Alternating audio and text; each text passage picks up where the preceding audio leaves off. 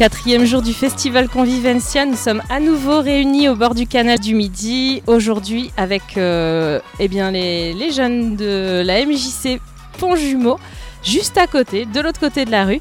Et nous recevons nos premiers invités, oh, je n'en dis pas plus, ce sont nos journalistes qui vont mener la danse. C'est parti. Convivencia. Convivencia. Convivencia. Convivencia. Convivencia. Hashtag mon canal. Mercredi 6 juillet, Jeudi 7 juillet. Port de l'embouchure. par les jeunes de la MJC des Ponts-Jumeaux. Bonjour à tous et à tous. Euh, Aujourd'hui, on se retrouve avec les jeunes de la MJC des Ponts-Jumeaux pour l'émission Hashtag Mon Canal sur, sur le festival Convivencia. Euh, Aujourd'hui, on accueille euh, Théo, A1 et Alléluia du groupe euh, Koutou. Est-ce que vous pouvez vous présenter en quelques mots Can you introduce yourself with a few words? What are you doing here? This is me, Hallelujah, from Addis Ababa, Ethiopia, and it's Hewan from also Addis Ababa, Ethiopia. Uh, Tiose Kaldi is from uh, France, and uh, we are here to make uh, concerts, and uh, we have recorded an album, and uh, we are a group. We'll be playing. On est ici, euh, ces deux chanteuses euh, originaires d'Addis Abeba, qui est la capitale euh, de l'Éthiopie. Et elles sont là tout le mois parce qu'on a un projet ensemble qui s'appelle Koutou, qu'on a commencé à travailler depuis deux ans, quand je suis allé la première fois à Addis. Nous sommes ici tout l'été pour tourner, faire des concerts en France et en Europe. Et là, c'est le, on va dire le début de la tournée, c'est notre cinquième concert. On voulait vous demander quel- de quels instruments vous jouiez, si vous en en jouiez euh, plusieurs ou, euh, ou qu'un seul, et si vous pouvez nous les présenter. Hmm. Which instruments are you playing? This is Hewan. Uh, I'm a vocalist. I'm a singer. Hallelujah. Also, a vocalist, a singer. Tiose Kaldi, violin. Nice. Donc, euh, Ewan et Alleluia sont toutes les deux chanteuses et moi je joue du violon. Et donc, le violon, c'est un instrument, bah, je pense que vous connaissez tous. Euh, et dans le groupe, il y a aussi un batteur, Cyril Atef, une claviériste aujourd'hui qui est Laetitia Ndiaye, une bassiste, Akemi Fujimori. Et donc, c'est un sextet avec euh, violon, batterie, clavier, basse et deux chanteuses. Comment vous vous êtes rencontrés? How did you meet? We met uh, in Ethiopia, Addis Ababa. Uh, Tiose Kaldi come to Ethiopia. And uh, me and Hallelujah was performing in one place called Alona Vardas with our former band called Jano Band. And uh, Tiose Kaldi come with uh, one of our friend called Lucy. And then she introduced us. Hmm. Yes. Donc euh, on s'est rencontrés lors d'un voyage que j'ai fait à Addis Abeba où je suis venu pour euh, découvrir ce que les jeunes générations euh, faisaient de cet héritage musical extrêmement riche en Éthiopie. Ils ont c'est un pays de musique, un pays avec une grande euh, force musicale et une force artistique et donc euh, je voulais voir euh, et découvrir les artistes qui font la musique d'aujourd'hui à Addis Abeba. Et donc j'ai découvert Alléluia et One dans un club qui s'appelle Alona Vardas où elles jouaient tous les lundis avec un groupe qui s'appelait Jano Band. Et à ce moment-là, j'ai été un peu frappé par euh, l'énergie, la, la puissance de leur voix. Et j'ai demandé à les rencontrer. Et dès le lendemain, on a commencé à improviser, à faire de la musique ensemble. Et c'est là, euh, ça a été le départ de, de l'aventure Koutou. Et pourquoi vous avez appelé votre groupe euh, Koutou Hmm. Why, why we uh, call this band Koutou Koutou, c'est un mot en amharique, donc la langue euh, nationale éthiopienne, qui signifie euh, quelque chose où on a envie d'aller de l'avant, de, de se challenger, de... c'est un espèce de cri de, de ralliement et pour, euh, pour se motiver à toujours se remettre en question, à se, à se réinventer. Parce que la musique qu'on fait ensemble, c'est c'est une musique euh, qui est née de différentes cultures, différentes influences qui se regroupent Et donc c'est quelque chose d'unique et de nouveau. Et du coup, on, vraiment, on a vraiment créé une nouvelle euh, identité musicale en essayant de, de chacun se déplacer et d'é- d'échanger et d'aller vers l'autre et d'essayer de rencontrer sa musique. Pourquoi vous avez décidé de chanter dans d'autres langues? Pourquoi elles ont décidé de chanter en amharique Oui. Why did you choose to, to sing in Amharic language So uh, we come from Ethiopia, Addis Ababa. We, when we born, we raised. We, we that's a local language. It's our uh, language of the nation. So we go school by that language. We we listen that type of music, you know.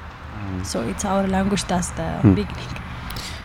En fait, euh, donc elles sont nées en Éthiopie, à Addis Abeba, et ce langage, l'amharique, c'est la langue nationale, donc c'est leur langue maternelle en gros. Donc pour elles, c'est pas, c'est pas quelque chose de d'aventureux d'avoir chanté dans cette langue, c'est juste leur langue maternelle.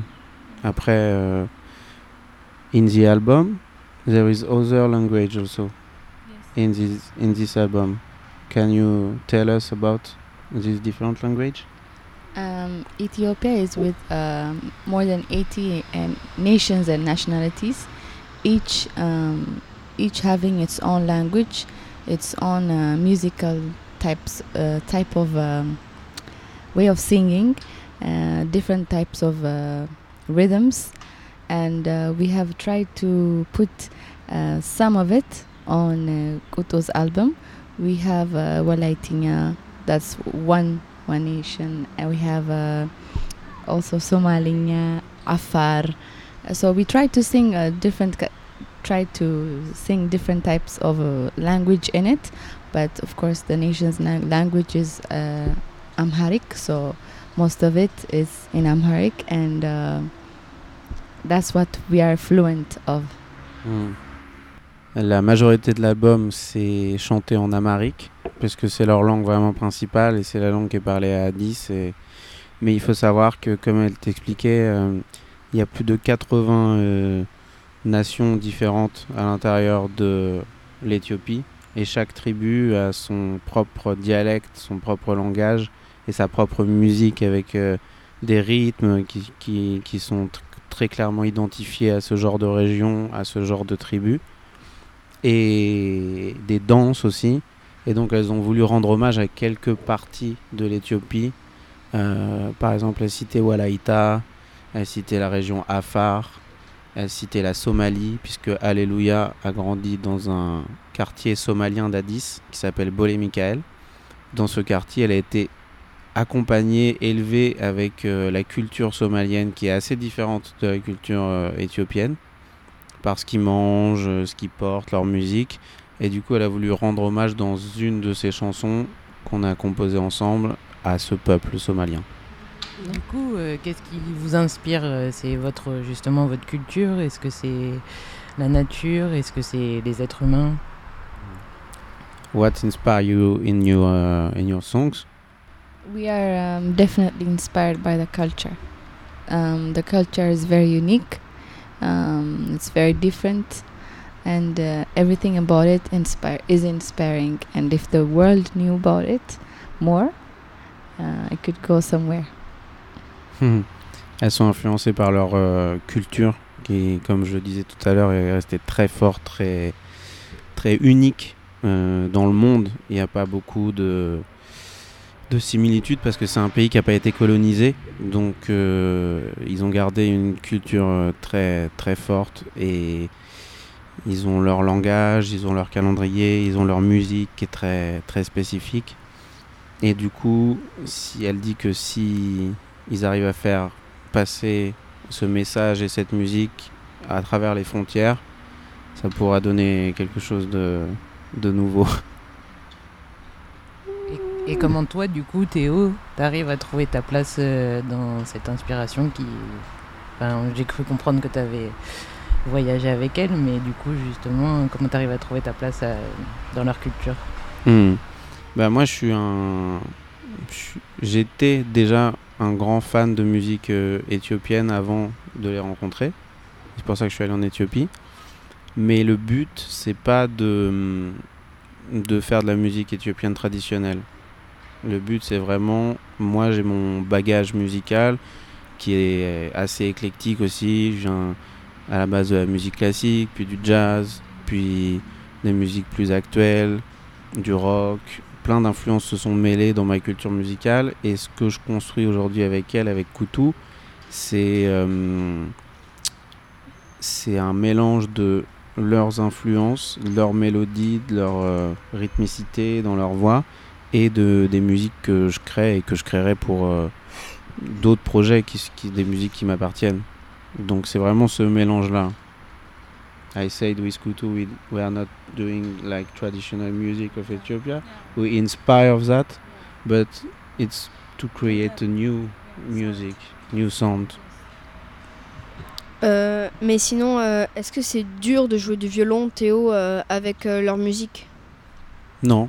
En fait, euh, le violon, enfin, le violon, ça- c'est un instrument qui peut s'adapter à beaucoup de musique. Déjà, pour moi, il n'y a pas une musique qui est dure à jouer au violon. C'est-à-dire, ça dépend de la manière dont tu, dont l'adoptes, dont tu te places à l'intérieur. C'est ça, qui- m'intéresse dans le violon et dans ce que je peux faire euh, euh, avec mon violon.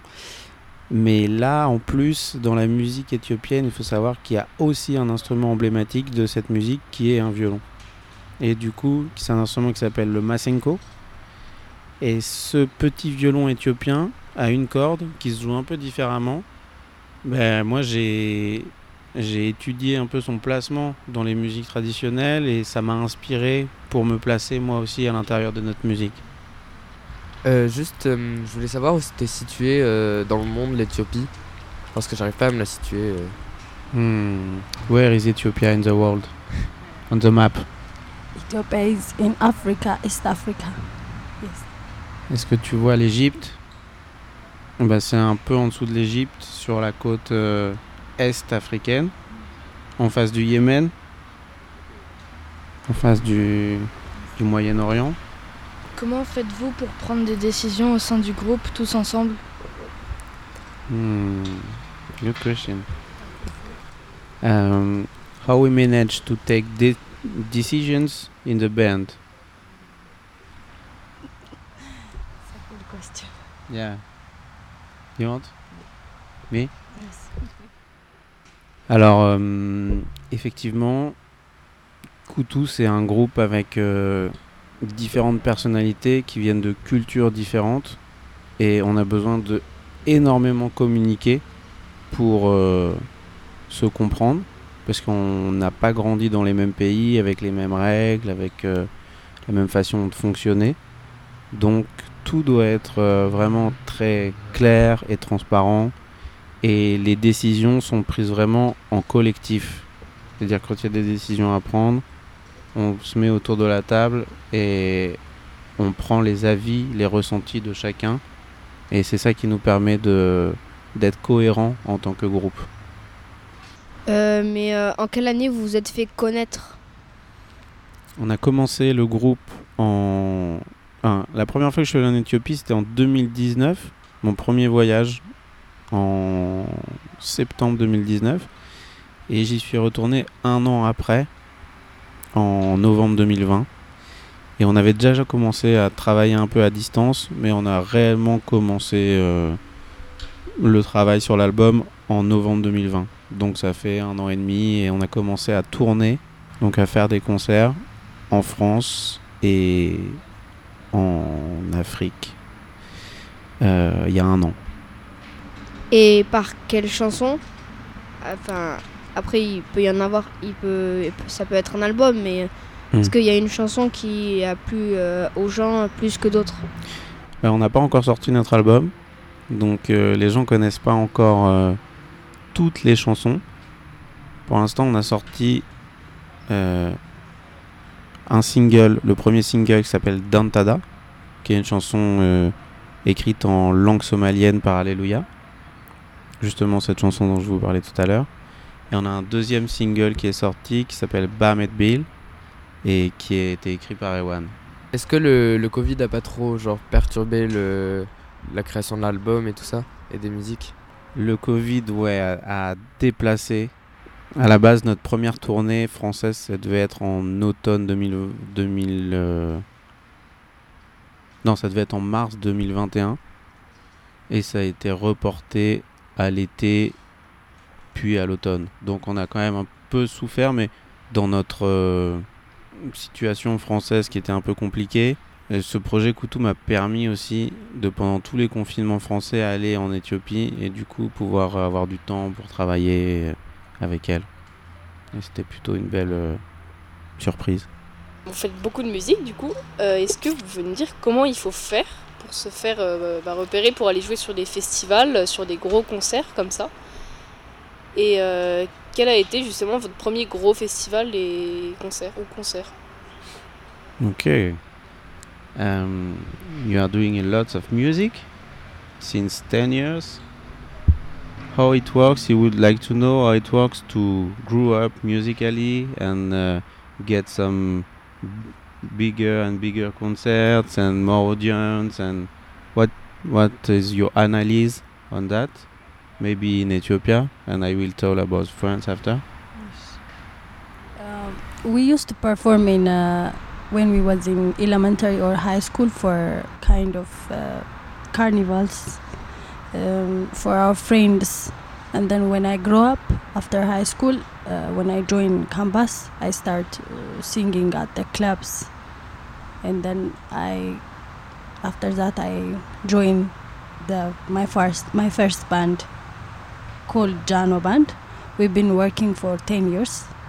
So that's how i start and music. Donc elle dit que elle a commencé euh, à l'école par chanter pour ses amis, sa famille, dans des carnavals ou des fêtes, des fêtes d'école. Et après, quand elle a eu fini son parcours euh, scolaire, elle, a commencé à chanter dans des petits clubs. Et petit à petit, elle s'est fait embaucher donc dans ce groupe dans lequel elles sont restées 10 ans ensemble, qui s'appelle Jano Band. Et là, c'est un groupe qui a été très très connu en Éthiopie. Donc c'est devenu un peu des, des stars. Et après ce- cette aventure, elles ont chacune décidé de mener leur carrière solo. Donc euh, et voilà, et ça, ça continue euh, comme ça, de plus en plus, de plus en plus euh, grand pour elles. Euh, mais du coup, vous voyagez beaucoup pour vos concerts? Ouais. On voyage beaucoup. On a été un peu partout en France. On commence à aller jouer en Europe. Là, on a joué en Slovénie. On va jouer au Portugal aussi cet été. euh, en Autriche. En, à Prague, à Budapest. Et un peu partout en France. Et du coup, euh, you discover the friends with Kutu. All the countryside. Of course. And each region is different. Yeah, and we get a lot of love and good response from the crowd, which gave us uh, lots of energy on the stage. Now, f- Paris, France, everywhere, part of France is now our second home. We can say that. On a reçu beaucoup d'amour de la part du, du public un peu partout. Et maintenant, elles peuvent se considérer comme, euh, enfin, comme la France étant leur deuxième maison. Euh, je voulais euh, savoir euh, quel parcours vous avez suivi pour apprendre à, jouer des instruments ou à, chanter comme ça et tout ça. On a, des parcours totalement différents. Moi, j'ai, mais c'est dû à vraiment nos, pays. Donc, c'est pas la même manière d'apprendre. Moi, j'ai un parcours plutôt académique, on va dire, école de musique, conservatoire, puis études supérieures dans la musique et à côté de ça, pas mal d'expériences qui m'ont mené à faire ces musiques-là aujourd'hui et à pas rester dans la branche euh, classique. Et elles, elles ont vraiment appris par elles-mêmes, en autodidacte, en, imitant les grands chanteurs dont elles s'inspirent, en, comme, comme elle le disait tout à l'heure, faire participer à des, des petites chorales d'école ou de collège, et puis après commencer à jouer dans les clubs. Et voilà, c'est des parcours totalement différents, mais qui nous, nous ont fait nous rencontrer à un moment. Et je suis très content de faire de la musique avec euh, ces deux chanteuses formidables. Ouais, en, en plus ça doit être bien de pouvoir mélanger euh, euh, vos cultures et vos apprentissages différents, je pense, euh, pour euh, créer, pour améliorer ça. euh. Bah oui, c'est très riche. Mm.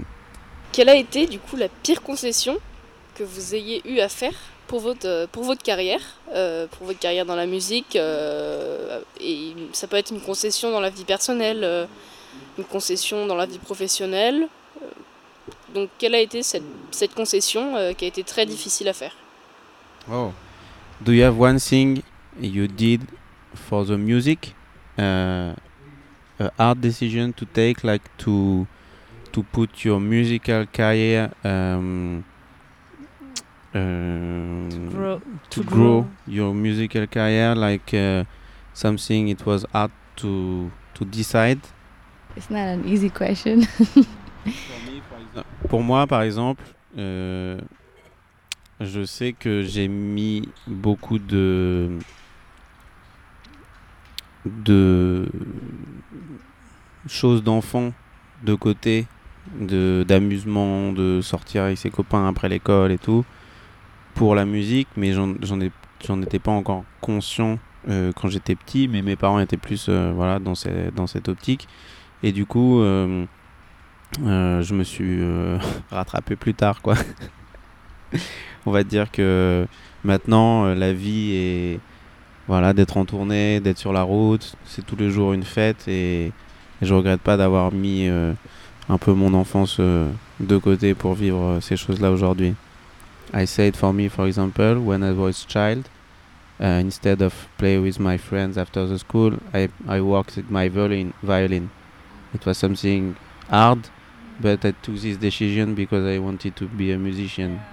And after that, uh, today I'm very happy because each day is uh, like kind of party, and I travel all over the world, and I can do my uh, passion. So I I have no regrets about that. If you have something like that, like uh, you can tell this uh, this guy. Avez-vous des, des conseils pour des personnes qui écoutent et aimeraient se lancer dans la musique? Do you have some advice to to give for someone who wants to do uh, he, he want to do a singer, a musician? What would be your uh, advice? singer, to be a musician, uh, first we have to love the music. We have to really, really love the music because music need passion, uh, hard work, patience. So we have to love music, and then if we have patience, if we have passion, if we work so hard, we can reach to the point we want. This is what I want to say.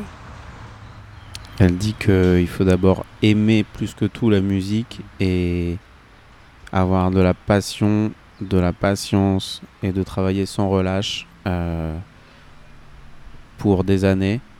Je pense que ce qu'elles ont fait toutes les deux. Elles sont vraiment genre euh, très... Euh, elles lâchent rien dans leur engagement face à leur passion. Et c'est peut-être une réponse aussi pour ta question tout à l'heure, c'est que elles mettent beaucoup de choses de, côté dans leur vie personnelle pour réussir à atteindre ce point qu'elles ont désiré avec la musique. Et c'est vraiment des passionnées, elles ont un immense respect pour, euh, pour de grands artistes qui ont fait la même chose. Euh, like you have, uh, you have examples, like people uh, inspired you because they did the same thing, like they give everything for the music, like big singers and, euh, elles veulent euh, vraiment atteindre un point et elles, elles lâcheront rien quoi.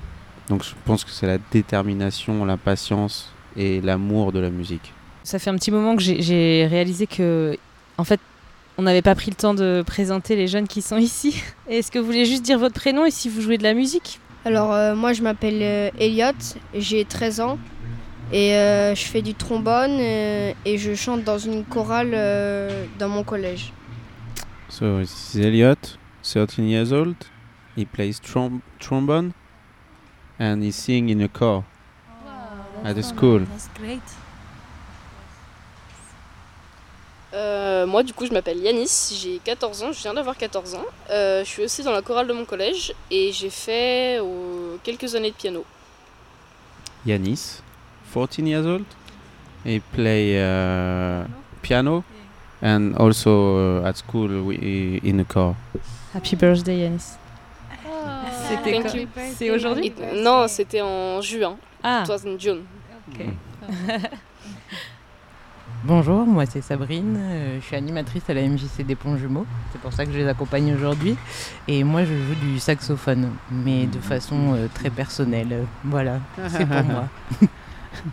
Sabrine, uh, she works with uh, students and she plays saxophone uh, in a very personal way. Moi c'est Milo, euh, je- j'ai 14 ans et euh, je joue plusieurs instruments, euh, du saxophone ténor, de la guitare, du piano et euh, de la batterie. Et je suis aussi dans une chorale. euh, Wow. Melo is also 14. He plays saxophone, piano, drums, and guitar, and also he sings. He's a band all by himself. Yeah. Un groupe de musique à lui tout seul. Je m'appelle Charles, j'ai 12 ans, j'aimerais me lancer dans la batterie et je suis euh, dans la chorale de mon collège. Okay.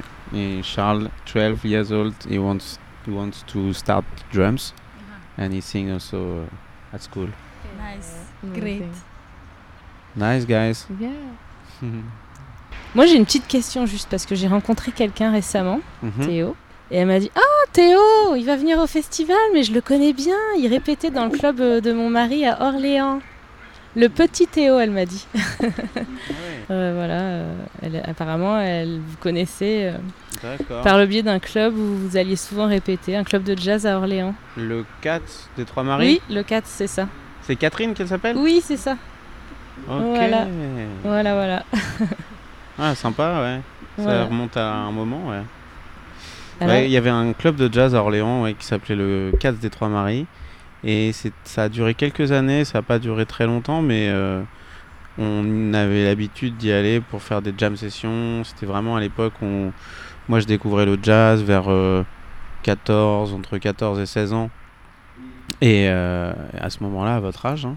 et euh, et j'allais souvent euh, là-bas pour euh, voilà, des jam sessions, écouter des concerts des, des artistes qui passaient là-bas. On avait un festival de jazz aussi à Orléans où il y avait toutes les afters qui étaient organisés dans ce club. Donc voilà, des beaux souvenirs. Elle avait l'air d'en avoir aussi. On va passer aux questions sur le canal alors maintenant? Euh, Qu'est-ce que ça vous fait de jouer sur l'eau? On- je crois qu'on aime beaucoup ça parce que en fait ne- le premier vrai concert de Koutou c'était sur une péniche et c'était sur le canal de l'Ourcq à Paris. Et c'était organisé par un festival qui s'appelle Banlieue Bleue. Et donc ça a été notre toute première scène. Et en fait le concept c'était que la péniche euh, elle faisait tout un parcours euh, entre Paris, Pantin, Bagnolet donc sur tout le canal, enfin une partie du canal de l'Ourcq, et elle faisait différents stops à des endroits, et nous on jouait euh, à chaque fois 30 minutes à chaque endroit, et après on reprenait euh, le, le fleuve, et on allait à un autre spot. Waouh, ah, vraiment en Ouais. itinérance alors. Ouais, et la sono était du coup euh, sur le bateau, donc euh, on bougeait avec le son quoi. Donc là, vous avez vu le port de l'embouchure et il y a trois canals qui partent de ce port. Donc il y a le canal de Brienne, le canal euh, latéral et le canal du Midi. Et on voulait, demander- de- on voulait vous demander ce que ça vous faisait de jouer sur un canal là.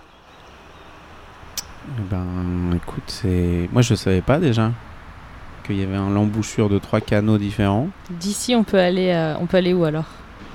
Euh, par là, on rejoint euh, l'Atlantique. Mhm. Euh, le canal du Midi, il part euh, vers la Méditerranée. Mhm. Et le canal de Brienne, enfin, c'est. euh, la- En fait, il ça rejoint relie la la Garonne? Garonne. Ah ouais. Ça relie la Garonne à. Enfin, c'est un petit euh, canal de quelques. Même pas. Quelques kilomètres. Ouais. Hmm. Voilà. Um, here we are at the, the point, meeting point of uh, three different uh, river. Like they join here. One is go- one is going to Mediterranean Sea, one is going to Atlantic Ocean, and one other in another uh, river, big bigger river. So it's a special. uh, C'est un, c'est un lieu, un lieu assez spécial quoi, en gros. Si je vous- pense qu'on est trop content de, de jouer là. Est-ce que vous pouvez nous donner cinq mots qui vous fait penser au festival Convivencia? Five words about what are, uh, are we feeling about this place, this festival? First, I would say uh, nature, nature, Peace. Peace, paix, convivialité, je dirais. Ouais, Euh. qu'on sent qu'il y a une belle ambiance. The sound of the leaves and everything it gives you the, you know, Yeah. such a good feeling. Le son des, des feuilles. Et on va finir par euh, musique. Préférez-vous être euh, sur euh, terre, sur l'eau ou dans l'espace? Pourquoi? Do you prefer euh, pour jouer ou dans la vie? Euh, Dans la vie Dans la vie, ok. In the life, do you prefer to be on Earth, on, on water, or on space? And why? Uh, powder? For me, the water. Yeah? Yeah. You prefer water? Yeah. Nice. no, me, I prefer Earth. I'm a very touristic It's person. difficult question. You will be on the space for sure. Et du coup, moi, je vais rebondir sur sa question euh, pour vous demander justement où vous préférez jouer, dans, dans- sur la Terre, euh, dans l'eau ou dans l'espace? Ouais. And where we prefer to play? On the sea, on the earth, or on the space? Mm. For a concert. To be honest, we perform on earth in water, but we never see the space. Yeah, so let's do it. Let's go. Yeah. will be the first concert in the space. Euh, si vous pouvez contrôler le temps pour euh, retourner en arrière ou justement avancer, euh, qu'est-ce que vous feriez euh, Par exemple, euh, je sais pas, revenir sur des décisions que vous avez prises ou pas du tout, au contraire? Si on pouvait aller euh, retourner dans une époque, if we have the choice to to move another time, like uh, in the in the history, which uh, which period we will you will choose?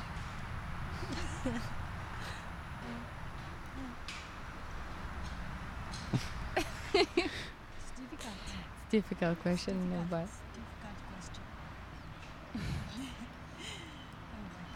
And, uh, Haile Selassie?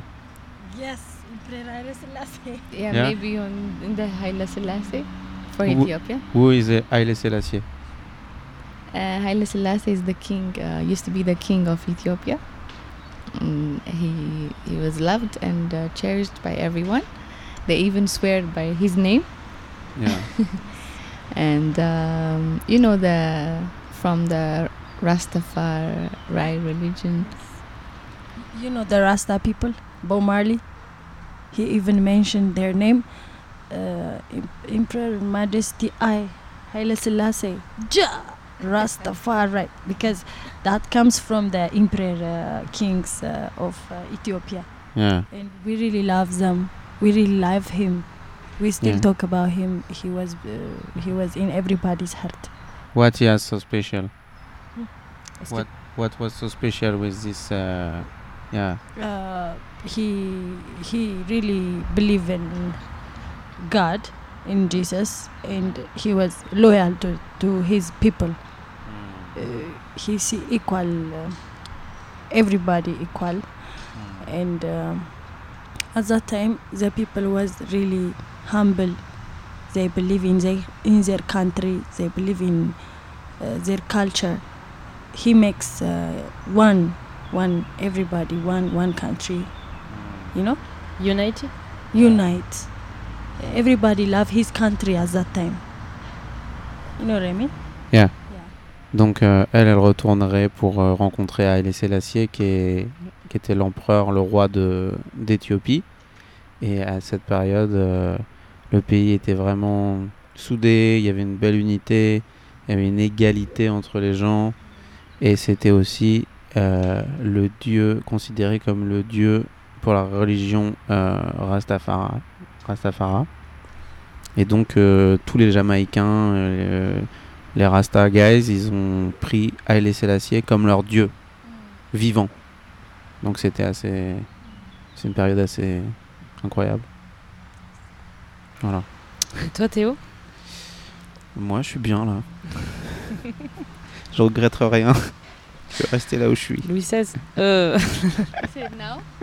Yes. He said no. I said I'm, I'm good here. In that days. Euh, mais euh, qui sont vos musiciens préférés? Ceux qui ont un parcours euh, que vous admirez? Ok. Uh, who are your favorite musicians? Oh, allez. Um, from Ethiopia, uh, ጥላሁን ገሰሰ፣ ብዙነሽ፣ uh, አስናቀች፣ uh, አስቴር አወቀ, like um, almost mm, like all of the legends of Ethiopian um, history of music, uh, because not only they've created uh, so many great music, but they have inspired so many artists, and uh, and everybody sang their song and became somebody. Des, des grands chanteurs éthiopiens comme euh, euh, Teleon Gesese, Asnakesh Waku, Esther Awoke, Gigi. C'est des personnes qui l'ont inspiré pour faire ce qu'elle fait aujourd'hui. And international? um, internationally uh, also they uh, they uh, pushed so, so much and they made uh, uh, they made great albums with um, lots of artists and they tried to make um, their music known uh, to to different countries other than Ethiopia. Hmm. and from international artists me personally I like Michael Jackson. Yeah. Tout le monde a compris? Alors moi je dirais que j'ai pas vraiment de d'artistes euh, préférés, mais j'aime j'ai un grand respect pour euh, tous les artistes qui qui tentent euh, de faire bouger les choses et de se remettre constamment en question et de, se réinventer et d'aller explorer de nouveaux horizons. Et du coup, c'est des artistes qui ont, qui ont eu plusieurs vies musicales, je dirais comme Miles Davis, qui a toujours été genre essayer de suivre son temps et la musique qui, qui se passait à ses époques. Il a vécu plein d'époques, euh, commencer par le hard bop, euh, pour aller vers le, le- les musiques plus funk, même le hip hop. Et du coup, euh, ouais, je dirais Miles Davis ou Frank Zappa. On voulait aussi vous demander quelles sont les musiques que vous écoutez en ce moment là, euh, les deux derniers mois? C'est quoi les musiques que vous avez écoutées et que vous avez particulièrement aimées? Okay. What are the music we listen now? Like uh, last uh, last uh, Weeks. crush. internationally? Or? Yeah, uh, every music. J'écoute euh, beaucoup une artiste euh, qui s'appelle Pongo que j'aime beaucoup qui mixe euh, la musique euh, portugaise avec euh, la musique angolaise. Elle est originaire Ango- d'Angola et c'est elle rappe, elle a une belle énergie aussi sur scène. Euh, J'aime aussi un groupe qui s'appelle Chege, avec lequel on s'est inspiré avec Koutou. Euh, et une chanteuse euh, éthiopienne et égyptienne qui vit à Londres qui s'appelle Alewiya. Yes, we listen to them also. Internationally, I listen Doja Cat. I really like her. Yes. me? Yeah. I like Miley Cyrus Miley Cyrus. yeah La dernière question Euh, et du coup, votre euh, chanson coupable? Uh, Céline Dion for me. oh, guilty pleasure. oh, by myself. You have a guilty pleasure in music? Est-ce que vous voulez poser des questions ou nous dire quelque chose, euh, une info importante ou je sais pas? Bah, on est très très content de jouer à Toulouse. On avait déjà joué une première fois en novembre. Euh, et là, c'est en extérieur. Le cadre vraiment est magnifique. Donc, euh, bah, ça va être une belle fête, je pense. Et c'est aussi cool de partager la scène avec la rappeuse qu'on a entendue, Ami Yerewolo. On a entendu juste les balances à l'instant. Euh, it sounds nice. Et hum, on va sortir notre album le 2 septembre. Et voilà, un single bientôt aussi, fin juillet. Donc euh, restez à l'écoute. À emmener dans vos sacs dès la rentrée des classes. Voilà. Charles, tu avais une dernière question? Est-ce que vous avez eu le temps de visiter Toulouse? Pas du tout. On vient d'arriver, euh, on, a, on a pris euh, la voiture et on est arrivé ici. Et j'aurais une question personnelle. Est-ce que vous connaissez le surnom qu'on donne à la ville de Toulouse? La ville rose. C'est ça, Yeah. exactement. You know, um, this city we call the pink city. I told you that already the first time because uh, all the architecture, the house is like this color, a little pink. Is there a reason? Est-ce qu'il y a une raison pourquoi on l'appelle la ville rose? Euh, je, crois, je crois que je la connais cette raison, je suis pas sûre. Il me semble que c'était à cause des briques. Hmm. Euh, à, une, à une certaine époque, on construisait beaucoup euh, de maisons avec des briques. Et ces briques euh, étaient, euh, bah, elles étaient, elles avaient une teinte, de- une teinte rosée. Hmm. Et il me semble que c'est ça qui a donné le nom euh, de Toulouse, euh, Ville Rose. Yeah, it's it's come from the stone, like a very special stone. We bought the, every house is here, and this stone is uh, like a mm, kind of pink red color. That's why the city, yeah, looks like this. So welcome in Toulouse and we wish you to enjoy uh, your night on the Tourmente. Thank you very much for having us. We love you. On Thank vous you. dit à très vite. Notre carrière journalistique doit continuer. Nous avons nos invités qui sont juste là. Superbe. Et nous vous laissons aller faire vos balances. Merci. Bon après-midi. Et bon concert Convivencia. Vivencia. Convivencia. Hashtag mon canal. Mercredi 6 juillet, Jeudi 7 juillet. Port de l'embouchure. par les jeunes de la MJC des Jumeaux.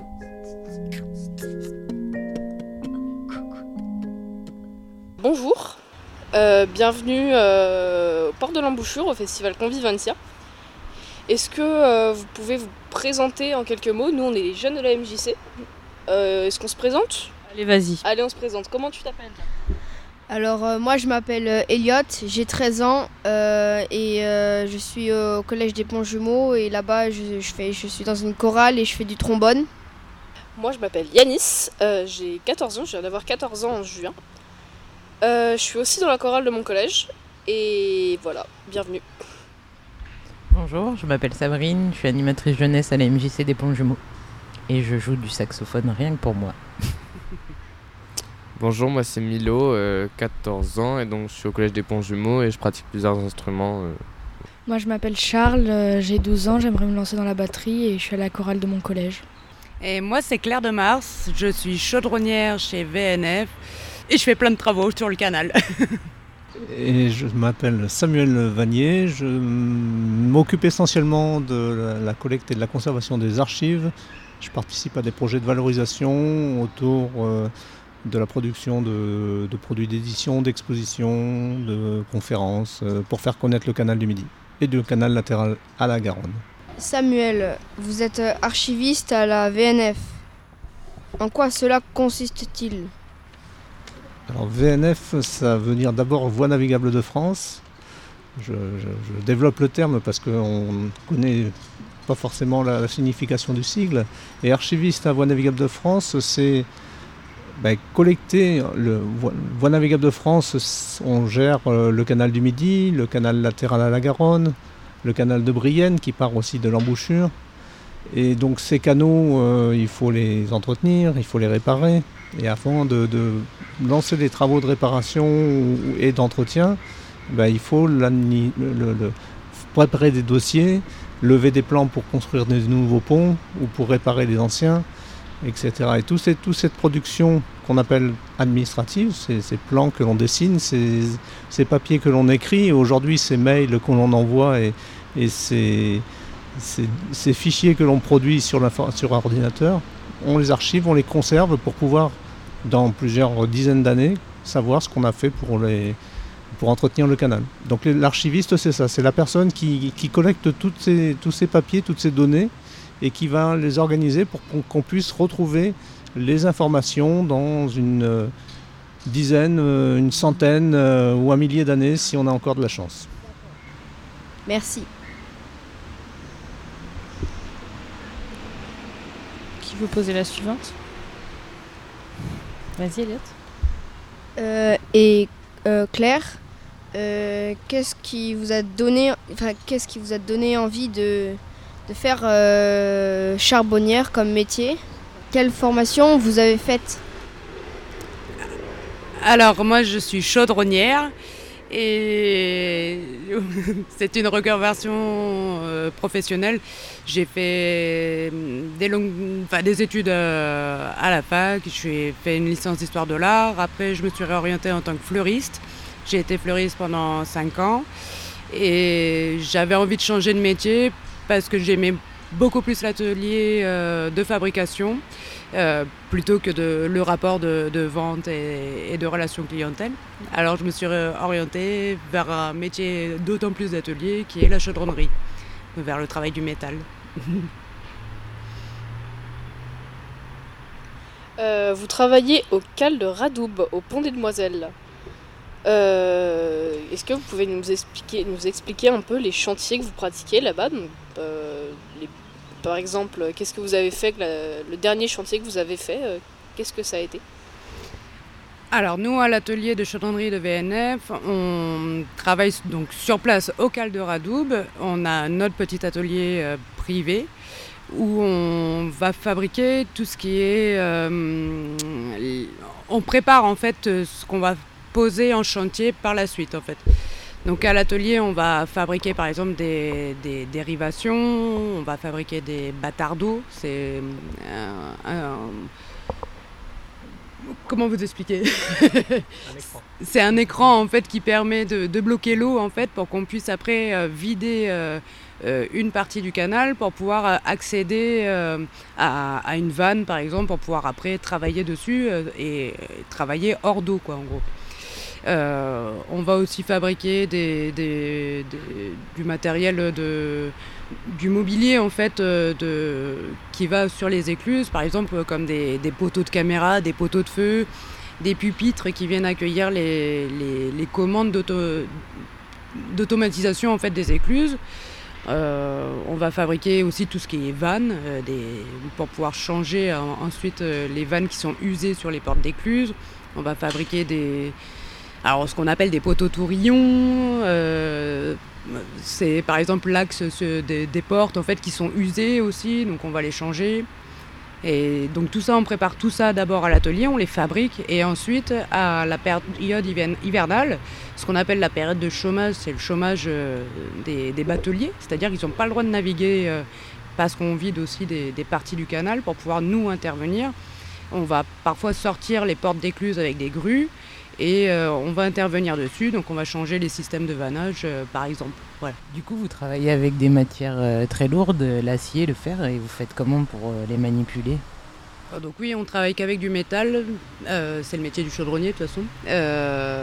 Donc après, à l'atelier, on a des, des moyens de levage, on a des chariots élévateurs, on a un pont.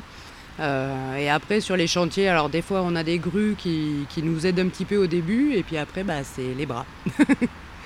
Samuel, comment les méthodes de chantier euh, navaux euh, ont-elles évolué? La principale évolution vient du changement de matériaux. Euh, le canal du Midi est très ancien, il a 350 ans, plus de 350 ans. Donc à cette époque-là, euh, Claire, si elle avait travaillé sur le canal il y a 350 ans, ou il y a 300 ans, elle aurait été, au lieu d'être chaudronnière, elle aurait été charpentier. Je dis charpentier parce que charpentière, je ne sais pas si, c'est un mot qui existe. Mais euh, on travaillait le bois. Les portes euh, d'écluses, aujourd'hui, elles sont en métal. Avant, elles étaient en, bois. Les vannages qui nous permettent de réguler le, passage de l'eau étaient en, bois. Et il y avait beaucoup de choses en bois. Donc, euh, la principale évolution dans les métiers, ça a été le passage justement de ces métiers autour du bois qui ont pratiquement disparu au profit des métiers autour du métal. Même les bateaux qui naviguaient sur le canal étaient en bois. Euh, donc là, c'était des charpentiers de marine qui fabriquaient les bateaux.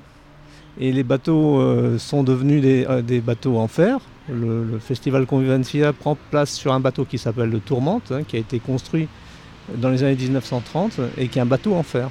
Et donc les métiers ont changé à ce moment-là. Donc il y a une évolution autour de- des- matériaux et donc derrière l'emploi des matériaux, des- des savoir-faire. Et puis il y a une évolution aussi dans la manière de, gérer le canal.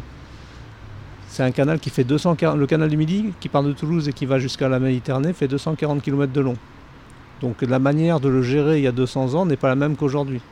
Aujourd'hui, pour communiquer, si je veux appeler un collègue qui se trouve à Béziers, je vais prendre le téléphone.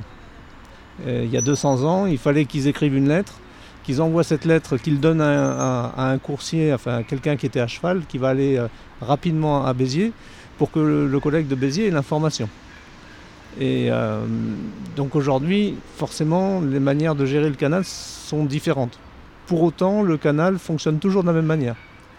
C'est toujours le même système que Pierre-Paul Riquet, qui est le, concepteur de, de cette euh, machine hydraulique, hein, euh, euh, fonctionne. On fon- C'est la même, manière de le faire fonctionner avec la, même quantité d'eau. Et donc, euh, si, on, écarte l'évolution des matériaux et l'évolution des métiers qu'il y a derrière, ben, on se retrouve finalement sur quelque chose qui n'a pas tellement changé. Est-ce que vous connaissez l'origine du terme chaudronnier ou chaudronnière? Euh, ben, les chaudronniers, en fait, à la base, sont... ils travaillent euh, de- le cuivre et ils fabriquaient des chaudrons. Et ensuite, ça a été euh, généralisé en fait au travail du métal. Et euh, du coup, ceux qui travaillent le métal sont devenus les chaudronniers. J'ai une question aussi, euh, Claire. Donc, c'est une reprise de. C'est un changement de métier. Donc, vous êtes passé de fleuriste, qui Oui. est un métier assez féminin quand même. Ouais. On voit plus de femmes dans des Oui, c'est ça. Et euh, chaudronnière, est-ce que quand vous avez fait votre formation, vous étiez beaucoup de femmes euh, Beaucoup de femmes? Euh, non, on n'était pas nombreuses. Après, apparemment, notre formateur de l'époque disait que c'était exceptionnel, puisqu'on était trois filles dans notre formation cette année-là. Et d'habitude, il n'y en avait pas. Donc, euh, il était très heureux de- d'en avoir trois cette session-là. Et après, dans, dans le métier, aujourd'hui, on n'en croise pas beaucoup. J'ai fait pas mal d'entreprises avant et j'étais souvent la seule femme à l'atelier. Et, aujourd'hui, je le suis encore euh, aux voies navigables de France. Ah, Du coup, on en parlait un peu avant l'émission. Tout le monde vous demande toujours Ah, mais c'est un métier d'homme, euh, comment tu fais, etc. Euh, Est-ce que est-ce qu'il y a encore un imaginaire ou s'il y a des vérités Enfin, est-ce que je sais pas comment ça se passe d'être la seule femme dans un métier euh, dur comme ça. En fait, il est pas si dur comme métier. Aujourd'hui, en plus, on a des, on a beaucoup de, moyens de, de, levage en fait, ou de, ou de choses qui nous supportent un peu et qui nous permettent en fait de, forcer à, à notre place. Et après, on a une chose qui est bien faite, c'est le cerveau, qui permet de réfléchir et de pas se faire mal au dos, en fait, tout simplement. Et, euh, et en fait, euh, ce qu'on remarque beaucoup, c'est avec mes collègues, c'est qu'on essaye de s'économiser en fait aussi. Eux aussi, en fait, euh, changent un peu leur technique et revoient un peu les choses différemment parce que en fait, mes collègues qui sont un petit peu plus vieux que moi sont souvent usés, en fait, ont des problèmes de dos et, ils se disent effectivement qu'il faut s'économiser au travail.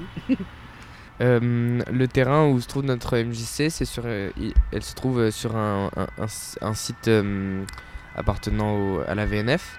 Euh, à quoi il servait le terrain euh, avant euh, qu'il y ait les MJC du coup dessus un petit peu de temps pour répondre. On est au port de l'embouchure et c'est effectivement là où arrivent les trois canaux, canal du Midi, canal latéral à la Garonne et canal de Brienne. Mais c'est aussi un lieu de passage qui a disparu, qui était une, un- une descente sur la Garonne. Donc il y avait une, au bout du bassin de l'embouchure, il y avait une, une écluse avec deux, deux sas, une écluse double, qui permettait de descendre en Garonne. Et avant que le canal latéral à la Garonne soit, soit construit, il a été construit entre 1838 et 1856, les bateaux descendaient à, Bordeaux par la Garonne. À partir du moment où le canal latéral a été construit, on n'a plus besoin de passer dans la Garonne par ces écluses. On a continué, enfin quand je dis on, c'est pas, pas moi, mais euh, le service qui est gestionnaire, le service des canaux du Midi, a continué à les entretenir parce que s'il n'y avait plus de bateaux qui descendaient par ces écluses pour descendre sur Bordeaux, parce que la navigation sur la Garonne entre Toulouse et Moissac en particulier est difficile, euh, il y avait quand même des pêcheurs qui avaient des barques et qui continuaient d'utiliser cette écluse pour aller du bassin de l'embouchure à la Garonne. Et euh, comme il y avait peu que des petits bateaux et que le service des canaux du Midi n'avait pas beaucoup pas assez d'argent pour tout entretenir, à un moment les portes d'écluse qui étaient en bois à cette époque-là étaient tellement abîmées que ça devenait dangereux de les faire fonctionner. Donc on a le propriétaire du canal, l'État, vers en 1927, a supprimé le passage de l'écluse. Elle a continué à exister. Mais on n'utilisait plus ce passage, donc on pouvait l'abandonner à d'autres usages. Et là, je fais un bond dans le temps parce que dans les années 1970, on a construit un pont routier sur la Garonne pour relier une route qu'on construisait de l'autre côté la route au, boulevard qui longe le, canal du Midi dans la traversée de Toulouse, qui permet de remonter vers la gare et, de, traverser la ville en allant vers, euh, ben, la Méditerranée finalement. Et euh, ce réseau de routes, donc euh, le pont, il arrivait juste en face le port de l'embouchure. Donc on a à ce moment-là détruit l'écluse. Alors elle a peut-être été, elle existe peut-être encore, mais elle est sous remblais. Elle a été complètement recouverte de terre. Et il y avait une maison éclusière devant l'écluse qui a été rasée. Et donc les, routes ont été créées euh, sur cet espace-là. Et donc il y a encore des terrains en arrière qui n'ont pas été utilisés et qui, forment aujourd'hui euh, des, terrains disponibles pour d'autres activités. Et la MJC a été construite dans les années 1980, je pense, ou 90, sur un terrain euh, donc, qui est laissé vacant par ces aménagements.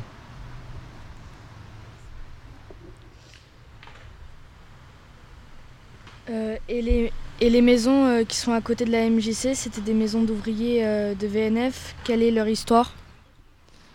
C'est encore une, histoire euh, assez, intéressante. Dans les années 1945, juste après la Seconde Guerre mondiale, il fallait réorganiser les services. Donc il fallait faire venir des gens pour travailler au service de la navigation de Toulouse pour la gestion des canaux donc le réseau que l'on gère va de l'étang à, Bordeaux, hein, c'est le, canal du Midi, le canal latéral à Garonne. Donc ça fait en tout euh, plus de, 600 km de voies d'eau, avec les embranchements, le système d'alimentation. Donc il faut du monde derrière pour gérer tout ce, linéaire. Et à Toulouse, euh, recruter des personnes après, juste après la guerre, la Seconde Guerre mondiale, c'était difficile parce que les salaires des fonctionnaires, puisque c'était des, des, emplois réservés aux fonctionnaires d'État, euh, les salaires étaient bas. Et les loyers à Toulouse étaient quand même déjà assez élevés. Donc comment faire venir des gens s'ils n'étaient pas bien payés et qu'ils ne pouvaient pas se loger On n'y arrivait pas. Et autour de, derrière le bassin d'embouchure, il y a donc des terrains vacants et surtout des terrains autour d'un ancien système de filtre qui permettait de, de filtrer l'eau venant de la Garonne qui alimente le canal latéral de la Garonne. Et autour de ce bassin, donc dans les années 1947-48, il y a des maisons qui ont été construites. Euh, ce sont des anciens préfabriqués de chantier qui ont été euh, déménagés de chantiers euh, qui étaient terminés et qui ont été remontés à cet endroit-là en se disant bon ça va durer peut-être 10-20 ans, le temps qu'on trouve d'autres solutions. Et donc les agents qui étaient recrutés étaient logés à cet endroit-là et la situation qui devait durer 10-20 ans, ben, elle a duré 50, euh, euh, plus de 50 ans. Dans le canal du Midi, euh, c'est quoi la chose la plus étonnante que, que vous avez vue dans? Moi, une énorme silure. moi que j'ai vu pas de mon vivant, mais comme avec la, avec la, par mon métier d'archiviste, je vois des choses qui, n'existent plus en lisant les documents qui, qui sont sous les yeux. Et j'ai dernièrement lu un document euh, qui fait état d'un, sous-marin qui a été fabriqué à Toulouse et expérimenté sur le site des Cales de Radou, où, où travaille Claire, au, pont des Demoiselles. Et bon, le sous-marin, il devait, enfin, c'était un prototype, il a été mis à l'eau à cet endroit-là. Et le, constructeur n'a pas voulu quand même qu'on fasse les essais de submersion n'était pas trop, sûr, de son coup.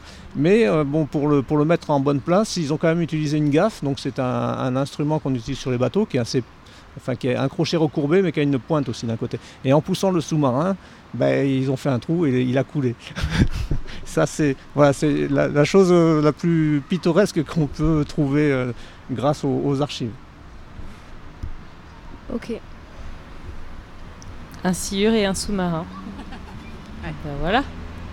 Et vous, vous avez déjà trouvé des trucs dans le canal du Midi Ou vu des choses passer? Ouais, Elliot J'ai vu des ragondins. Mais sinon, euh, pas de choses euh, super rares. Euh, oui, moi j'ai vu, euh, pas dans le canal du Midi, mais dans la Garonne, euh, j'avais vu un four. Quelque chose qui ressemblait à un four. Et je pense qu'on peut trouver des choses similaires ouais, dans, les, canaux, euh, dans les canaux euh, qui se joignent à à l'embouchure, au port de l'embouchure. Et euh, oui, c'est vrai que je pense qu'il y a beaucoup de choses à découvrir euh, dans, ces, trois canaux. Et c'est vrai qu'au Cal de il y a la construction d'un dracar. C'est assez étonnant pour un canal aussi. un dracar qui est fabriqué avec les méthodes euh, ancestrales, à ce qui paraît. Il y a beaucoup de gens qui se baignent dans le port de l'embouchure. Est-ce que vous nous conseillez vraiment de se baigner dans le canal? Bah, S'ils s'y baignent, c'est qu'ils prennent les risques. hein. On n'a pas le droit de se baigner dans un canal. C'est interdit par, le, par la réglementation euh, en vigueur. Pour des raisons simples, hein, c'est pas forcément que l'eau est polluée, c'est surtout qu'on- quand on est sur un bateau, on voit pas forcément bien les, baigneurs. Donc euh, ben, il y a des risques de collision qui sont, même s'il y a peu de bateaux qui circulent, qui sont réels et, qui sont à tous les coups fatales. Euh, après, le canal, euh, la qualité de l'eau est, pas mauvaise, hein, contrairement à ce qu'on peut penser quand on regarde la- la- euh, l'eau qui est trouble. Mais les contrôles que l'on fait régulièrement montrent qu'il n'y a pas plus de, plus de risques dans le canal qu'ailleurs. Euh, après, c'est pour remonter, parce que le canal, c'est une forme, euh, un- il a la forme d'un trapèze. hein, euh, la profondeur fait 10 mètres de large. Au, ce qu'on appelle le, miroir, c'est-à-dire la, surface de l'eau, vous avez 20 mètres. Donc ça fait un, trapèze qui va euh, ensuite, il y a de la vase qui s'est déposée au fond. Euh, donc ça va être euh, pour prendre pied sur le bord du canal, vous allez avoir les pieds dans la vase et vous avez, vous avez une pente à remonter. Donc ça peut être difficile et puis vous n'avez pas forcément des, accroches suffisantes pour pouvoir sortir avec facilité de l'eau. Donc si vous paniquez un peu, ça peut finir en drame. Donc il ne faut, pas se- il faut pas se baigner dans, pendant l'embouchure. Euh, Qu'est-ce qui vous plaît dans ce canal, euh, dans ce canal du Midi? Et euh, qu'est-ce que vous aimez euh, Est-ce que vous avez déjà navigué dessus? Euh, moi, j'ai eu l'occasion il n'y a pas longtemps de, de faire une petite escale sur le canal. C'était bien sympathique, au calme. Et ce que j'aime sur le canal, c'est bah, c'est le canal en fait. Enfin, c'est c'est tout son charme. Au, titre des expériences de navigation, euh, j'en ai plusieurs sur le canal. D'une part, en péniche bien sûr. Euh, nous, avons une, péniche qui s'appelle la Nayade qu'on utilise pour des opérations de, communication ou, de représentation. Et donc c'est un bateau qui est quand même assez, euh, assez im- important et, et sur lequel il est toujours plaisant de naviguer. Mais sur des petites sections, parce que sur un bateau, on ne va pas vite. hein.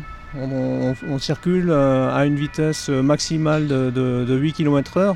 Et avec la naïade, on est plutôt près des, des 5 km/h que des 8. hein. donc euh, c'est- vraiment lent.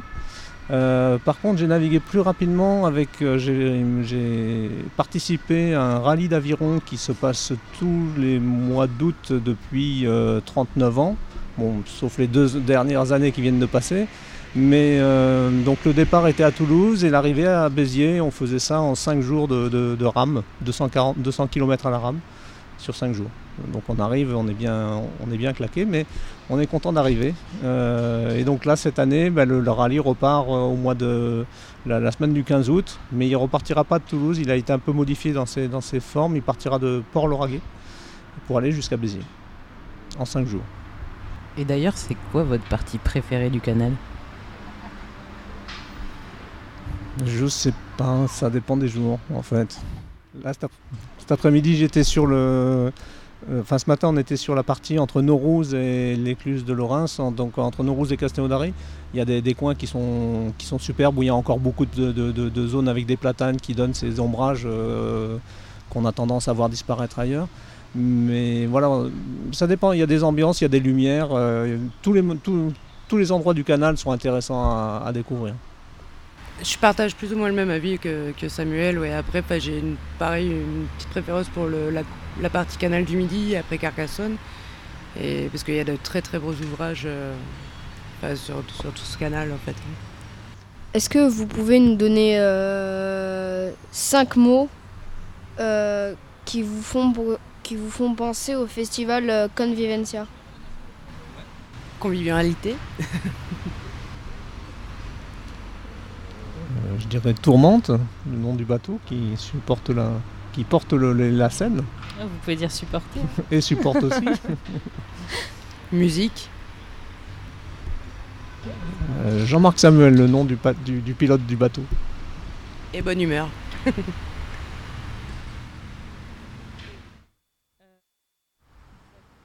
Préférez-vous être sur Terre, sur l'eau ou dans l'espace? Pourquoi? Moi j'ai une petite préférence pour la terre quand même. Parce que le, le- le sol est ferme. Bon, bah, comme sur l'eau, hein, puisque Claire a fait la terre. Mais sur le canal, on n'est jamais très très loin de la terre. hein. Euh, Et euh, si vous contrôliez le temps, que feriez-vous? Eh ben c'est une bonne question ça. Je me la suis jamais posée. Euh, bah, Est-ce qu'un archiviste contrôle pas le temps un peu hein? Non, je sais pas. C'est une question euh, un peu inquiétante, ça, contrôler le temps. Vaut mieux le laisser passer. Le pas l'en- pas l'entraver, mais euh, oui, le, mé- le métier d'archiviste permet de, se mettre un peu en, abîme par rapport à, notre période aujourd'hui, en regardant, en lisant des documents qui nous, qui nous projettent dans- dans un temps passé qui n'est pas forcément si différent que le nôtre, euh, qui est plus ou moins lointain et qui permet d'apprécier le, le monde dans lequel on est ou, ou- ou pas l'apprécier, ça dépend.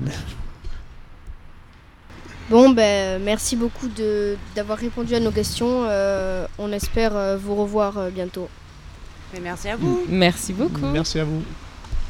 Passez un bon festival et profitez bien des concerts. Au revoir. Au revoir. Au revoir. Convivencia. Convivencia.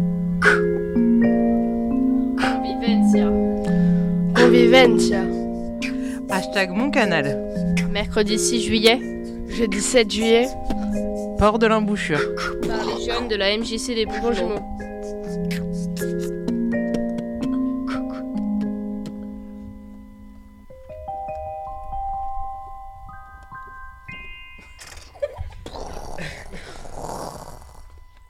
On est toujours avec euh, les jeunes de la MJC Pont Jumeau. J'en dis pas plus. Nous recevons nos derniers invités de la journée. Et tous vont se présenter juste après. Convivencia. Convivencia. Convivencia. Convivencia. Hashtag mon canal. Mercredi 6 juillet. Jeudi 7 juillet. Port de l'embouchure. Les jeunes de la MJC des.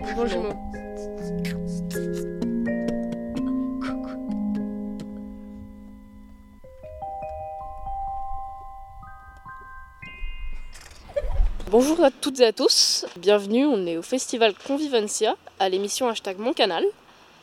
Euh, Aujourd'hui, au Pont Jumeau, on reçoit Baptiste et Paulin, donc des coordinateurs euh, des bénévoles à Mainfort. Bonjour à tous, Bonjour. Bonjour. Et on commence tout de suite avec une première question. Charles, vas-y. On va se présenter. Ah, d'abord, pardon, d'abord on va se présenter. donc, euh, allez, Alors, euh, moi, euh, je m'appelle euh, Elliot, j'ai 13 ans. Je fais du trombone au collège des Ponts Jumeaux et je suis aussi dans une chorale. Alors moi je m'appelle Yanis, j'ai 14 ans. Je suis dans la chorale de mon collège aussi et voilà. Bonjour, je m'appelle Sabrine, je suis l'animatrice jeunesse de la MJC des Ponts Jumeaux et du coup je les accompagne aujourd'hui sur l'émission. Euh, bonjour, moi c'est Milo, euh, 14 ans, au collège des Ponts Jumeaux. Salut, moi c'est Charles, euh, j'ai 12 ans, au collège des Bons Jumeaux. Euh, moi, c'est Paulin. Euh, j'ai 24 ans et je suis bénévole à Main-Forte. Et du coup, Baptiste, euh, j'ai 35 ans et je suis le coordinateur de l'équipe euh, Main Forte.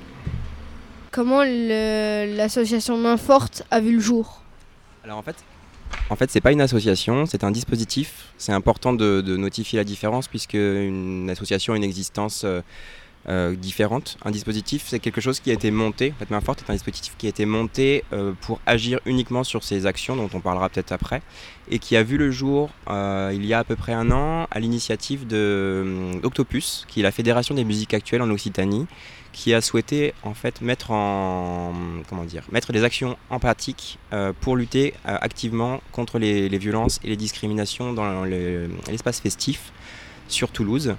Et euh, de là, c'est, ça a été- proposé en fait à la petite, ou plutôt la petite, l'association La Petite a proposé de porter le projet et de le mener à bien, tout simplement. Peut-être qu'on peut directement prolonger sur les actions que vous menez? Alors en fait, Main Forte, c'est un dispositif, comme je le disais, qui a vocation à agir contre les discriminations et les violences euh, sur l'espace festif. C'est un dispositif qui est composé euh, aujourd'hui de 40 bénévoles qui sont toutes et tous formés euh, sur plusieurs aspects, que ce soit en fait sur justement les faits de violence, les aspects légaux, c'est hyper important aussi pour nous de connaître la réglementation, enfin la législation en vigueur sur les, violences et les discriminations. Alors quand on parle de violence, ça peut être n'importe quelle forme de violence, sexisme, ça peut être des LGBTI-phobies, ça peut être des agressions sexuelles, ça peut être euh, toute forme de violence qui est euh, en lien du coup avec euh, des, discriminations et euh, des, euh, oppressions. On peut intervenir sur ces sujets-là. Et on a aussi des équipes de, bénévoles qui sont formés à l'écoute, euh, l'écoute active. En fait, c'est une forme d'écoute qui est vraiment adaptée à euh, un public qui a euh, subi justement ces violences pour pouvoir être en mesure d'écouter la parole des victimes et de les accompagner sur, euh, on va dire, le choix de, enfin, comment trouver des solutions par elles-mêmes, euh, tout en utilisant ce biais d'écoute, ce moyen d'écoute. Et on a en fait des équipes qui sont présentes sur plusieurs festivals. Euh, actuellement, on a fait donc le Girls Cry Festival, le Rio Loco, le festival Les Siestes électroniques. On est actuellement donc sur le Convencia jusqu'à demain et on poursuit avec l'électro alternative en septembre. Notre euh, dispositif est euh, composé de binômes. En fait, on a des binômes qui sont euh, répartis à chaque fois sur le festival, sur l'ensemble des soirées, avec un binôme qui est toujours sur une table. On peut en fait venir nous voir, avoir de la documentation. On a plein d'informations sur le sur les, les violences et les discriminations. On a notamment un violentomètre, qui est un outil qui est très très utilisé et très, on va dire, qui plaît beaucoup à notre, à notre public. Et, euh, et d'autres ressources qu'on peut mettre à disposition. On a aussi un fanzine qui a été euh, créé par euh, une graphiste de la petite qui rassemble plein d'informations et de ressources très intéressantes du coup sur toujours sur la même thématique. Je vous invite à consulter. Et, après du coup on a donc des binômes qui sont en maraude, en maraude, c'est-à-dire qu'ils vont se déplacer constamment sur le- l'espace du festival pour aller s'assurer que tout se passe bien et si jamais il y a besoin d'agir directement sur les faits de violence ou de discrimination. C'est quoi un violentomètre? Alors un violentomètre en fait c'est une réglette qui est graduée qui permet de juger du niveau de toxicité ou de violence qu'on peut avoir dans une relation, une relation sentimentale. Donc euh, ça permet de se poser les bonnes questions, de se remettre en question soi-même, se remettre en- enfin, et de, aussi de remettre en question sa relation sur euh, effectivement les- la violence qu'il peut y avoir ou la toxicité qu'il peut y avoir dans notre propre relation.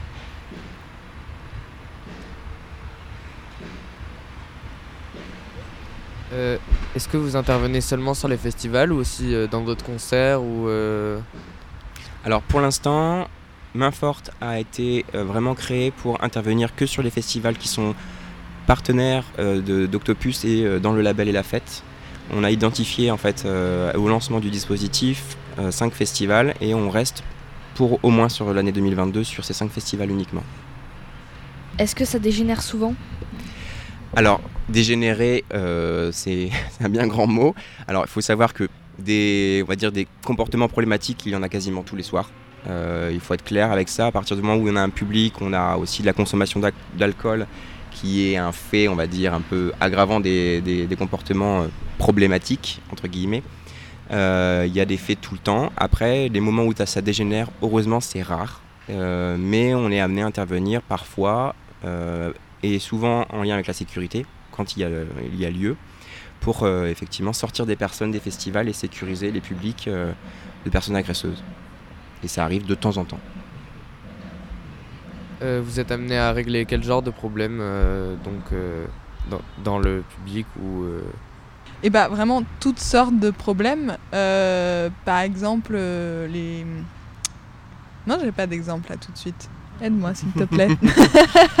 Alors, en fait, ça peut être euh, d'une main aux fesses, qui est une agression Ouais. sexuelle, euh, aux propos sexistes ou racistes ou LGBTI-phobes, euh, de l'homophobie, de la lesbophobie, de la transphobie. C'est le genre de propos sur lesquels on peut intervenir directement et de, dire à la personne qui a proféré ces propos que ce n'est pas acceptable et que ce n'est pas trop tolérable. Et aussi d'aller auprès de la personne qui est victime de ces propos, qu'elle n'est pas toute seule et qu'on est là pour l'aider si jamais il y a besoin. Ça peut aussi être euh, d'accompagner des personnes dans le son, c'est-à-dire près de la scène. Des fois, on a des personnes qui sont isolées, euh, souvent des filles, qui peuvent avoir besoin d'être s- sécurisées ou se sentir en sécurité pour, euh, pour pouvoir euh, aller dans le son. Je dis pas là que toutes les filles ont besoin d'être en sécurité, faut pas non plus exagérer, on n'en est pas là et euh, heureusement que c'est pas le cas. Mais effectivement, on sait très bien quand on est dans l'espace public et qu'il y a un événement festif avec du son, l'obscurité qui est aussi un, un facteur, on va dire, aggravant d'agression ou plutôt favorisant.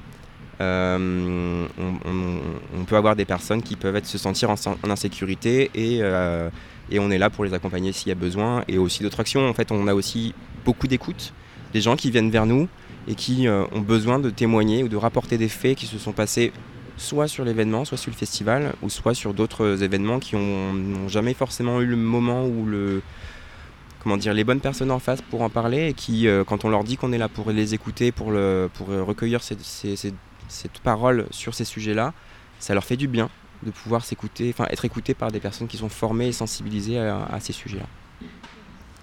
Pardon. Ouais. Et aussi pour rajouter, enfin, on a toujours l'impression que euh, c'est que dans le cadre du milieu festif, à ce moment présent, qu'il peut y avoir euh, des comportements euh, problématiques. Mais euh, imaginons, euh, il y a une personne qui est au festival et il y a son ex qui est là et son ex était violent.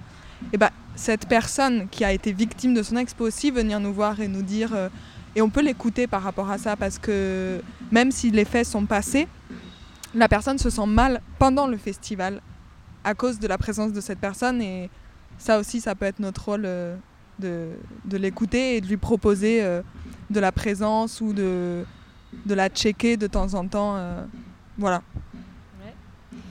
Comment on peut se porter bénévole, peut-être pour des gens qui nous écouteraient et qui souhaiteraient devenir bénévole dans, ce dispositif pardon, main, forte Et euh, comment on peut devenir bénévole euh, pour aider et être là sur des festivals, sur des concerts euh, Dites-nous.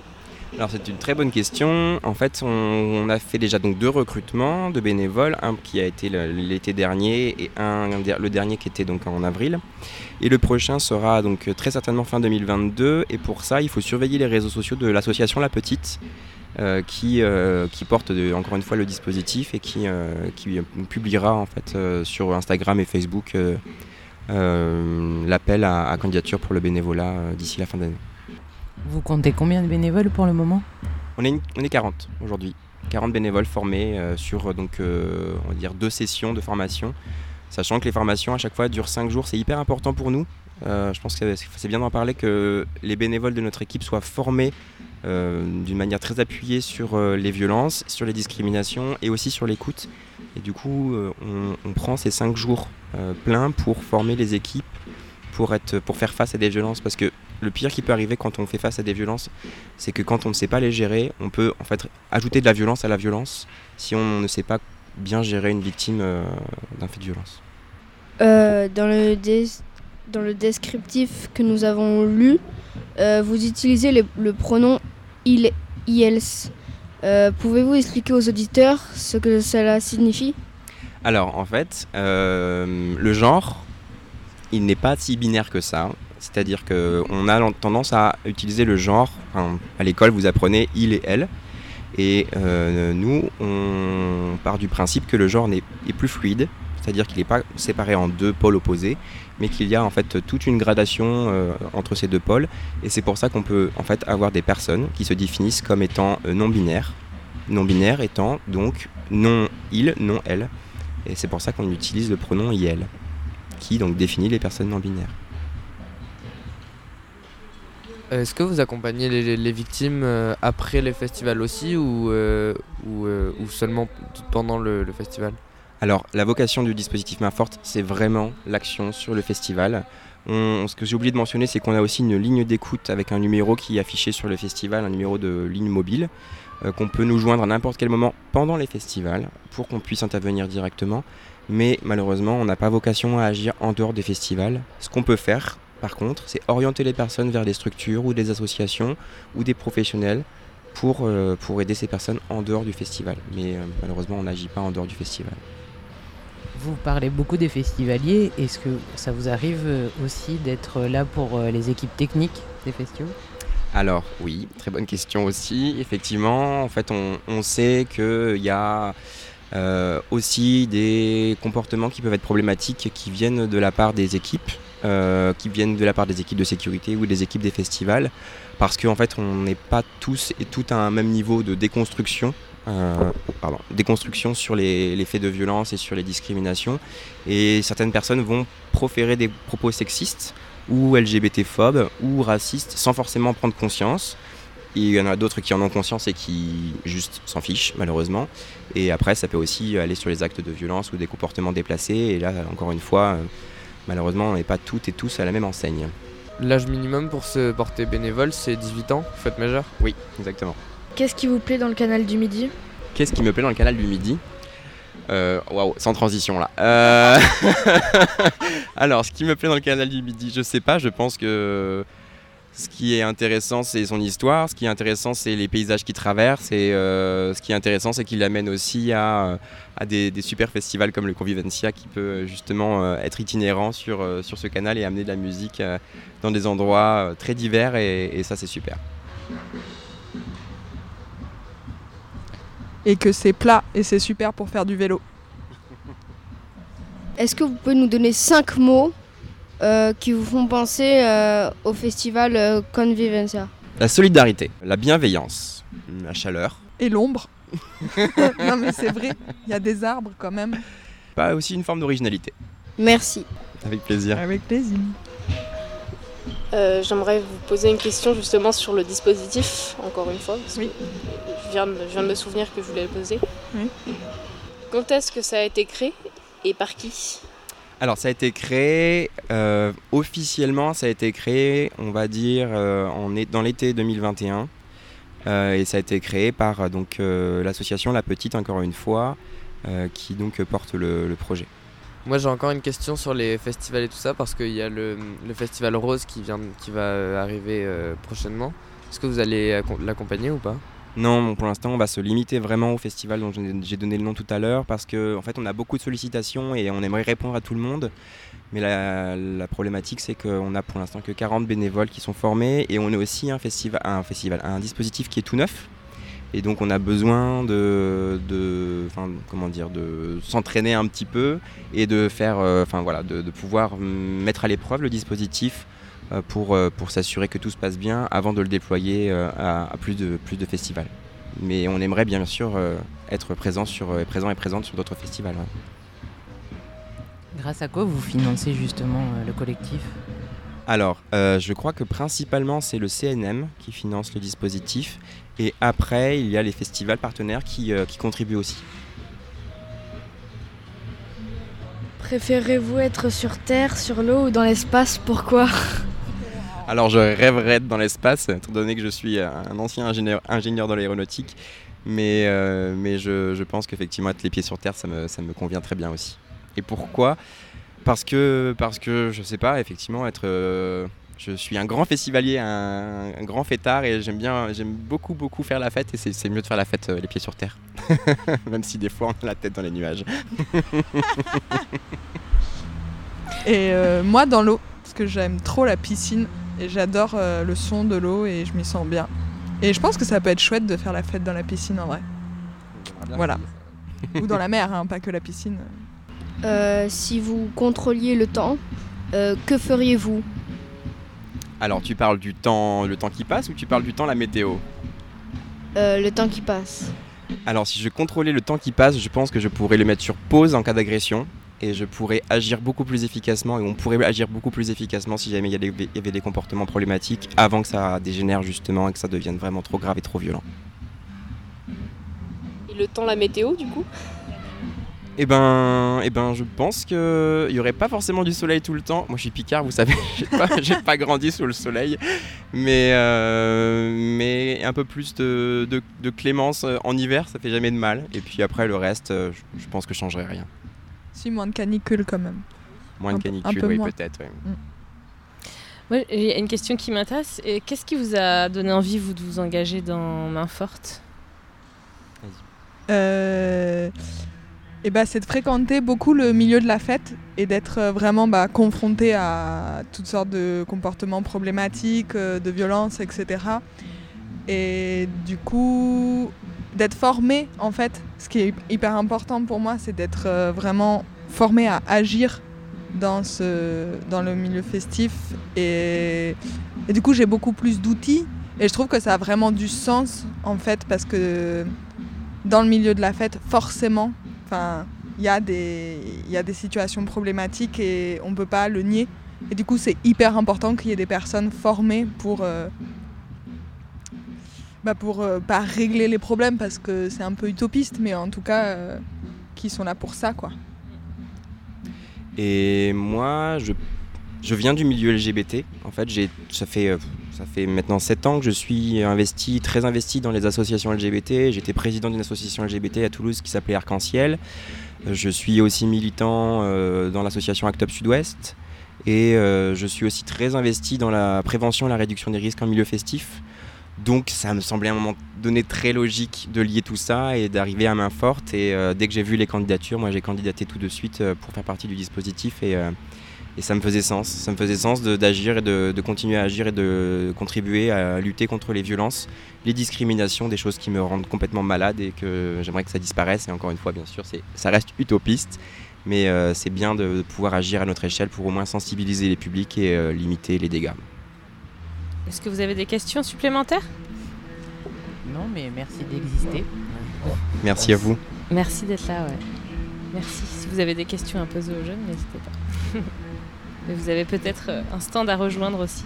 Euh, bah non, je sais pas. Est-ce que justement, si jamais on, on vous parle beaucoup de violence depuis tout à l'heure, de, de sexisme, de LGBTI-phobie, est-ce que c'est des choses qui, auxquelles vous avez déjà, enfin, sur lesquelles vous avez déjà réussi à échanger, à discuter? Est-ce que c'est des choses qui vous font sens? Est-ce que c'est des choses qui, voilà, qui vous parlent, sur lesquelles vous êtes sensibilisé ou pas? Moi, oui, carrément. euh, oui. Ouais, moi j'ai- j'aimerais bien agir pour ça aussi. euh, je sais pas trop comment faire. Et puis euh, après, il y a, y a souvent beaucoup de personnes qui sont euh, discriminées par rapport à ça. Et j'avoue que des fois, je sais même pas trop comment réagir et tout ça. Donc c'est. Enfin, pour les aider justement. Mais ouais. Au collège, ça peut arriver Ouais.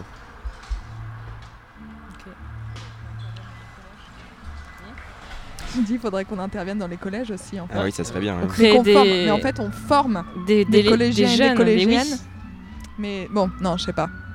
Bah, au lieu d'avoir les, au lieu de, au- au- comme il y a les délégués euh, de Ouais, classe, ça. les, les mains fortes au sein du collège, ça peut être super cool. Mm. Ouais. Ouais. Est-ce que, vous êtes euh, confronté à, vous êtes confronté à combien d'interventions en général sur un festival comme euh, Convivencia? Vous êtes confronté à combien d'interventions euh, sur des sur des personnes de de rappel à l'ordre Alors, la, difficulté, c'est qu'en fait, si on classifie les, in- les interventions, on va, il y en a beaucoup des interventions. C'est-à-dire qu'on va intervenir, euh, je sais pas, une dizaine de fois par soir, mais ça peut encore une fois être du fait euh, des propos sexistes ou LGBT-phobes ou racistes ou, euh, enfin, ou- et ça peut aller jusqu'à au fait de plutôt d'agression, des câlins forcés. Il faut savoir que c'est des choses sur lesquelles on, inter- on intervient aussi des personnes qui ne se connaissent pas et on a des personnes qui veulent faire des câlins à des personnes qui ne connaissent pas et ça ce n'est pas acceptable comme comportement et, euh, et ça peut aller plus loin justement des mains aux fesses, des bisous forcés ou, euh, ou d'autres choses pour l'instant qu'on n'a heureusement pas encore vues mais qui, qui existent. Mais on intervient tous les soirs. Merci beaucoup. Merci à vous. On vous souhaite euh, une super soirée à tous. Merci. Aux jeunes journalistes, à notre public en folie. Venez nous voir. Et à vous, main forte. On arrive. On y va? On va les voir Bonne soirée Merci, et bon bonne soirée. festival Convivencia. Convivencia. Convivencia. Hashtag mon canal. Mercredi 6 juillet, Jeudi 7 juillet. Port de l'embouchure. par les jeunes de la MJC des Jumeaux.